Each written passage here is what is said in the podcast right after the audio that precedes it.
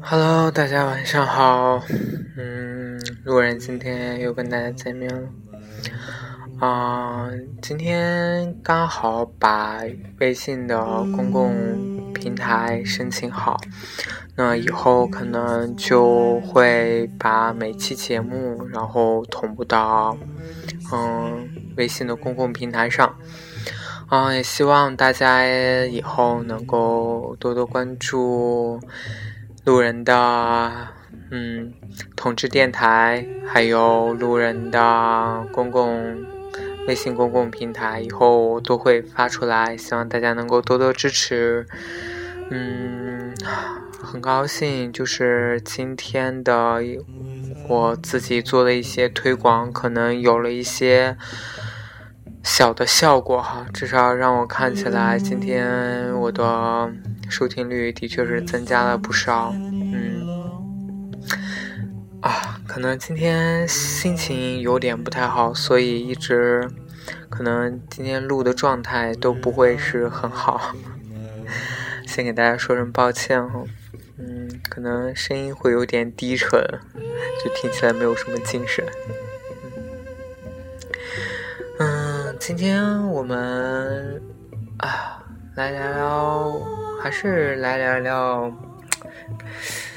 嗯，结婚这个话题吧，或者是说谈恋爱这个话题。其实我觉得这个问题是今天突然让我，嗯，有有点感感悟哈。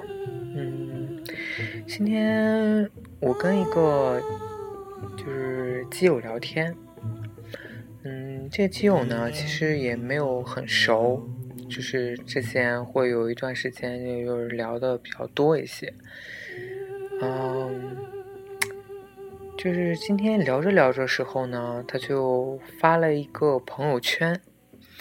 我在他的朋友圈里面呢，就看到他，因为他现在在做代购，就是嗯，在做一些什么奢侈品啊，或者是一些香水的代购。然后他今天呢发了一组图片，就是说，嗯，是一组香水，然后就大概意思就是说，有人代购的，就是找他联系一下。然后我不经意间就看到了一下他的一个评论，就是说。嗯，有一款香水是，如果我没念错，是 Jennifer Lopez 的，就是那款 Still 啊，上面好像是 Still 这个单词，就这款香水，因为我也不是太了解，我只知道有这种香水。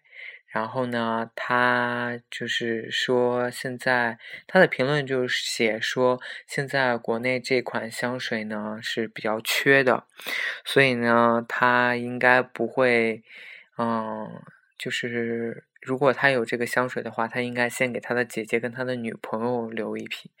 我当时看到“女朋友”这三个字的时候，我当时就哎一愣，就说：“哎，他不是基友吗？他不是 gay 吗？”然后我就问他，我就说：“我说呃，你要送你姐姐跟你女朋友香水吗？”他说：“是啊。”我说。你有女朋友？他说：“没错啊。”我当时就愣了。我说：“你不是 gay 吗？”他说：“我是呀。”我说：“那你还有女朋友？”他说：“呃，他他很早就有了。”他说。然后我就问他：“我说，嗯，那你到底是不是 gay 呢？”他说他其实最之前是 gay，然后他因为在就是他在 gay 圈可能就是混的比较久，然后有一段时间他可能就处于一个人的状态，于是他发现可能好像自己有没有男人也都那样。于是呢，他他没有给我具体讲他遇到了一些什么事情，以至于他就是现在谈了女朋友。然后他一直没有跟我说过女朋友这个话题。我以为他真的是个基友哈。他就说他到现在其实还是基友，只不过他跟他跟一个女女女生要结婚了，今年要结婚。我说哦，那原来是这样啊。他说那我觉得是你的选择。嗯，其实我突然就很想很想骂他，就我后面就飙了一句脏话，就说我说我操，他说他说怎么了？为什么这么说？我是说，我非常非常讨厌那种就是明明是 gay 的人，然后你他妈的，就是。嗯，还是跟一些基友在聊天，然后还是以基友的身份，但其实你他妈的，就是已经是有妹子的人了，或者是说你以后就是要结婚的人，然后你这样再去钓基友，你这样真的是，我觉得是一件比较不道德的事情，或者是说比较没有素质的事情。如果我觉得这些这些人呢，可能就是在思考方面，我也说不上来。就我不能说他一定是错的，或者他这样做。总之，我认为他做的法是不对，但我也不能承认他是错的，因为他可能经历了一些事情，让他不得不去做这样的决定，就不得不去谈一个女朋友。这个我都可以理解。嗯，我也不知道我其实自己在莫名的气什么，但是可能也是因为我之前喜欢喜欢的那个人的关系，因为也是这么一种情况，就是我不知道大家可能也会，嗯，可能会有这样的经历哈，就是说，比如说你跟一个男生，可能久而就是那个男生对你很好。然后，当你真正的渐渐对这个男生动情的时候，然后他给你飙一句说：“我操他妈，老子要结婚了！”你当时可能就觉得：“我操，天打雷劈呀！”就是，我觉得当时如果在当时的状态下，可能人都会气疯了，就说：“我操，就是什么事儿这真的。”然后呢，就是。我不知道大家会对这种事情有什么看法啊？我是有时候觉得说，嗯，一个 gay 啊，真的，嗯，不要去伤害伤害同性跟异性。怎么说呢？这个话就是说，嗯，其实你并不是。就是喜欢，你并不是真正喜欢这个女生，对吗？你跟她在一起，其实真的会幸福吗？不会。其实你也只会给这个女生带来痛苦，你自己也很痛苦。第二点，你对你同性爱人，你该怎么去交代？你真的很爱他，但是你却选择跟另外一个女人结婚，然后这对他来说是什么样的一个打击？你有想过吗？觉得人有时候也会，也是有点太自私了。我觉得这个话题越讲越沉重啊，因为我真的是越越来越能联想到我以前的一些经历啊。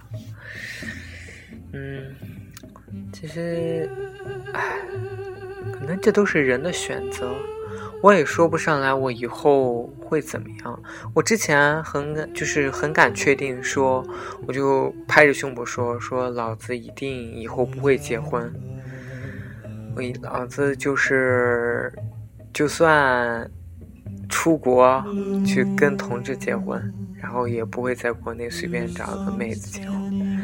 但是现在想想，其实真正未来会怎么样，没有人知道。你现在做的这种承诺，未必以后真的就能兑现，真的就是这样。所以有时候感觉说，gay gay 的处境也挺难的，压力也很多。所以真的是在谈感情跟结婚这两件事上，就不得不错不不得不去做一个选择。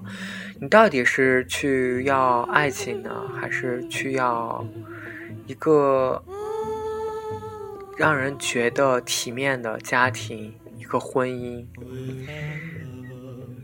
其实这都是我们值得去去讨论、去考虑的事情。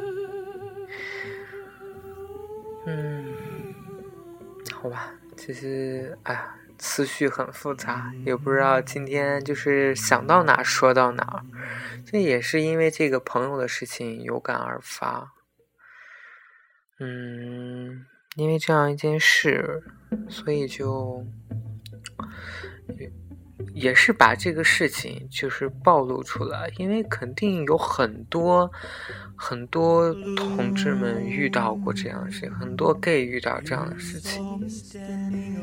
那你们都是怎样去看待这件事情？你们，呃，怎么说？你们是，嗯，是受害者呢，还是说是当事人呢？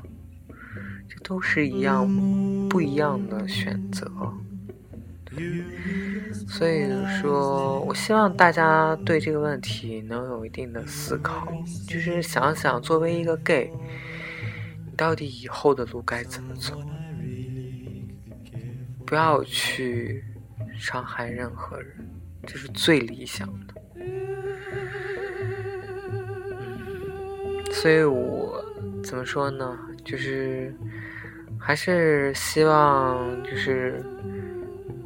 作为一个 gay，我们要勇于接受自己的身份，我们也要勇于去面对我们自己的感情，真实的感情。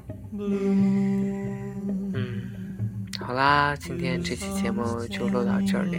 可能今天讨论的话题有些沉闷，或者是有一些压抑哈。而且今天我的声音什么的都处于一种比较比较 down 的状态，啊，也可能是因为 想的太多，然后以至于导致心情今天真的不是特别的好。嗯，好了，今天节目就录到这里，希望大家有一个美好的夜晚，也希望大家能够周末愉快。晚安，各位。晚安，成都。晚安，各位基友们。